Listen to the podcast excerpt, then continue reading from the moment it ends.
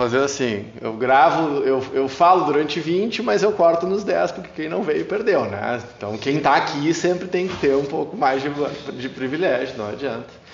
Ah, nossos vídeos rápidos para revoluções profundas.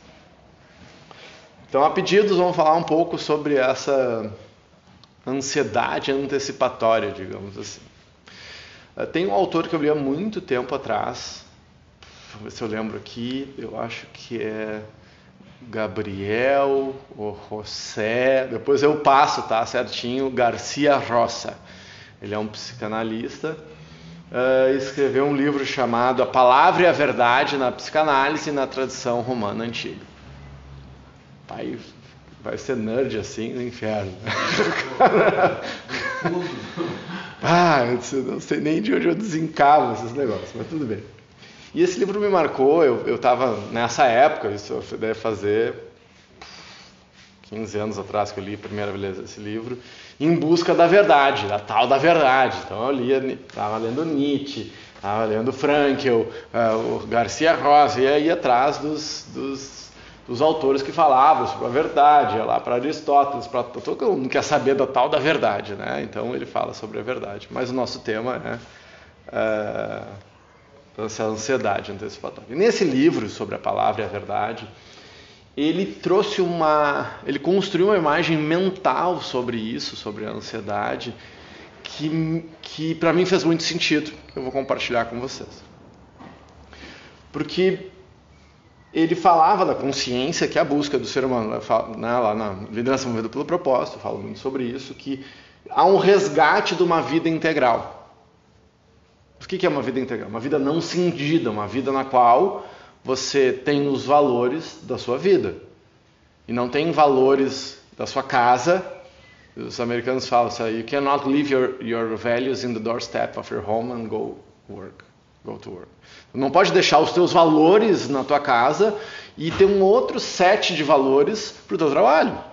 Porque aí tu vai estar dilacerado, tu vai estar tendo uma vida cindida. E esse cara falava sobre isso, dessa vida cindida. Porque a ansiedade dói, né? A gente não fica estragado, fica. O corpo é o anteparo. Quando chegou no corpo, já passou por todos os outros níveis. Ah, então quando a sintomatologia que o Hélio Dana fala lá, que as dores do corpo são sintomas da resistência à mudança. O nosso corpo é o anteparo que resi e é natural essa resistência. Essa resistência, ela também é necessária. Ah, não perguntou, tá, mas onde é que está essa tal da felicidade, né? Ela está primeiro em, em compreender e aceitar algumas coisas como elas são. Não no sentido de se acomodar, pelo contrário, mas de entender que a vida extraordinária vai estar tá, eh, nesse ato entre o ser e o nada.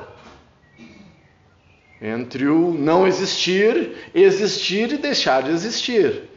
E nesse hiato entre o nada e o nada, que é o nosso ser, há tensão. E dessa tensão onde a mágica acontece.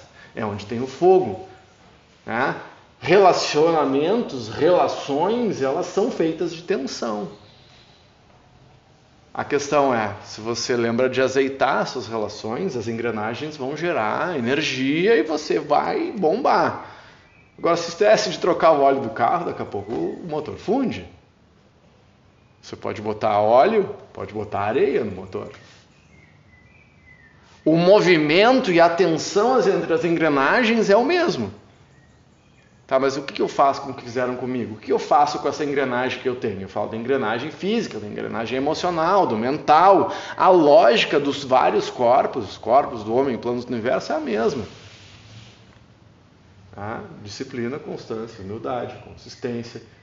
Tá? Então, eu sou um subversivo transgressor por natureza, mas aprendi, eu já tenho mais de 40, que a transgressão e a disciplina são duas asas de um pássaro só. E você não voa com uma só. Então a tensão entre a liberdade e a disciplina pelo outro lado é o que vai fazer a gente voar. E aí tá a, a coisa legal. Tu, tem que, tu, vai, tu vai usar essas duas coisas para fazer uma terceira. que eu não nominei ainda, assim, ainda estou refletindo muito tá? na história do amor e da liberdade. Tem uma terceira coisa que eu não, ou quarta coisa. Ah, mas onde é que está a ansiedade da história? Então ele fala essa busca da integralidade, de uma vida não cindida, não compartimentalizada, apesar de ser praticamente impossível não compartimentalizar para fins didáticos. Isso é isso, isso é isso. A gente põe tudo nas caixinhas. Mas isso é ilusório. Mas a gente precisa disso para sobreviver. Então ele fala, quando a gente se transporta para o futuro, ele diz que a consciência rasga, e eu guardei essa palavra, porque imagina que tu está rasgando uma parte do teu corpo, vai doer. Então daí tu está aqui ansioso com o que vai acontecer, daí tu te rasga e te transporta para frente. Não estou falando, não falando do planejamento para frente, da antecipação positiva, da construção de realidade. não estou falando disso. Estou falando de quando eu estou aqui, mas eu estou ansioso, eu estou na ansiedade entre o que eu vou ser ah, eu tenho essa, ah, eu já percebi o que eu posso ser, mas eu não sou ainda. Agora eu tenho que fazer a caminhada para chegar lá. Daí eu estou com ansiedade antecipatória, porque eu já queria fazer aquilo. Eu já queria estar tá lá. Eu já queria ter resolvido esse problema. E aí a vida vem e passa por cima de ti, porque a vida não está nem aí para ti.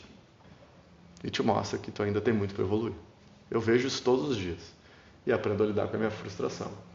Ah, quando eu fico lá chateado porque não passei numa prova de novo.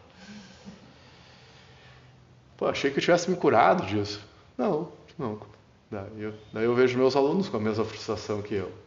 Aí eu fico dilacerado, eu fico estragado. Porque, porque os, né, os alunos, eles vão, nós vamos junto nessa caminhada, nessa história. Então, se você está ali, não sei se era pode ser uma ansiedade generalizada, o corpo dói, a gente fica desconfortável, gera um monte de química ruim.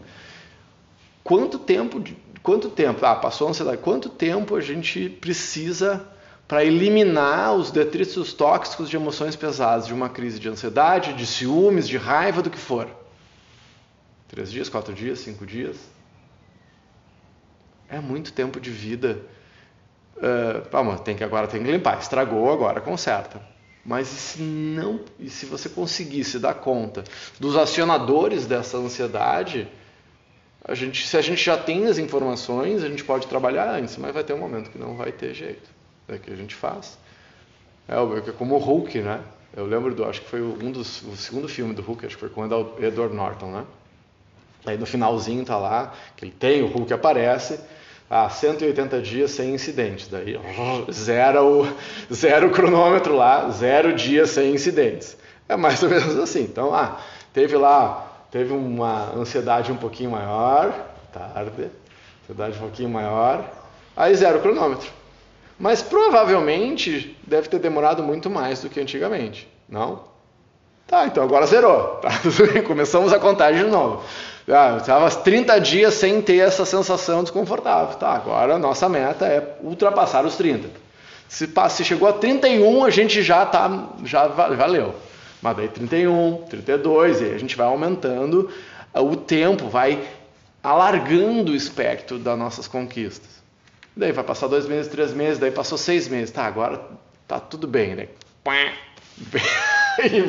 Aí você tem de novo.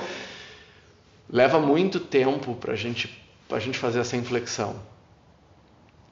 E a pergunta da Lili antes ali, tá, mas quando é que termina? A Manô também, tá, mas quando é que isso termina? Ah, quer, quer que eu te dê a real ou quer que eu minta? Não termina.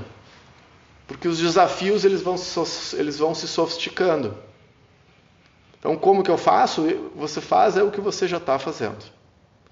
Investe em autoconhecimento. É isso. É, não tem, tem gente que usa pílulas ou psicotrópicos de, das mais variadas ordens Uh, e entendo, sim, que a vida é dura mesmo. Encarar a vida com mais consciência não é bolinho. Pá, não é mesmo. Mas não resolve. Mas eu não condeno, hoje eu não condeno quem precisa de umas duas horinhas ali de anestesia, porque a coisa está difícil. Mas é uma escolha. Tá? Então, e tem várias, não tem certo nem errado. Tem aquilo que vai fazer melhor para você. E eu sugiro que você sempre pense no médio e no longo prazo para fazer as suas escolhas. E quem não veio não vai saber, né? Porque a gente vai falar mais 10 minutos aí.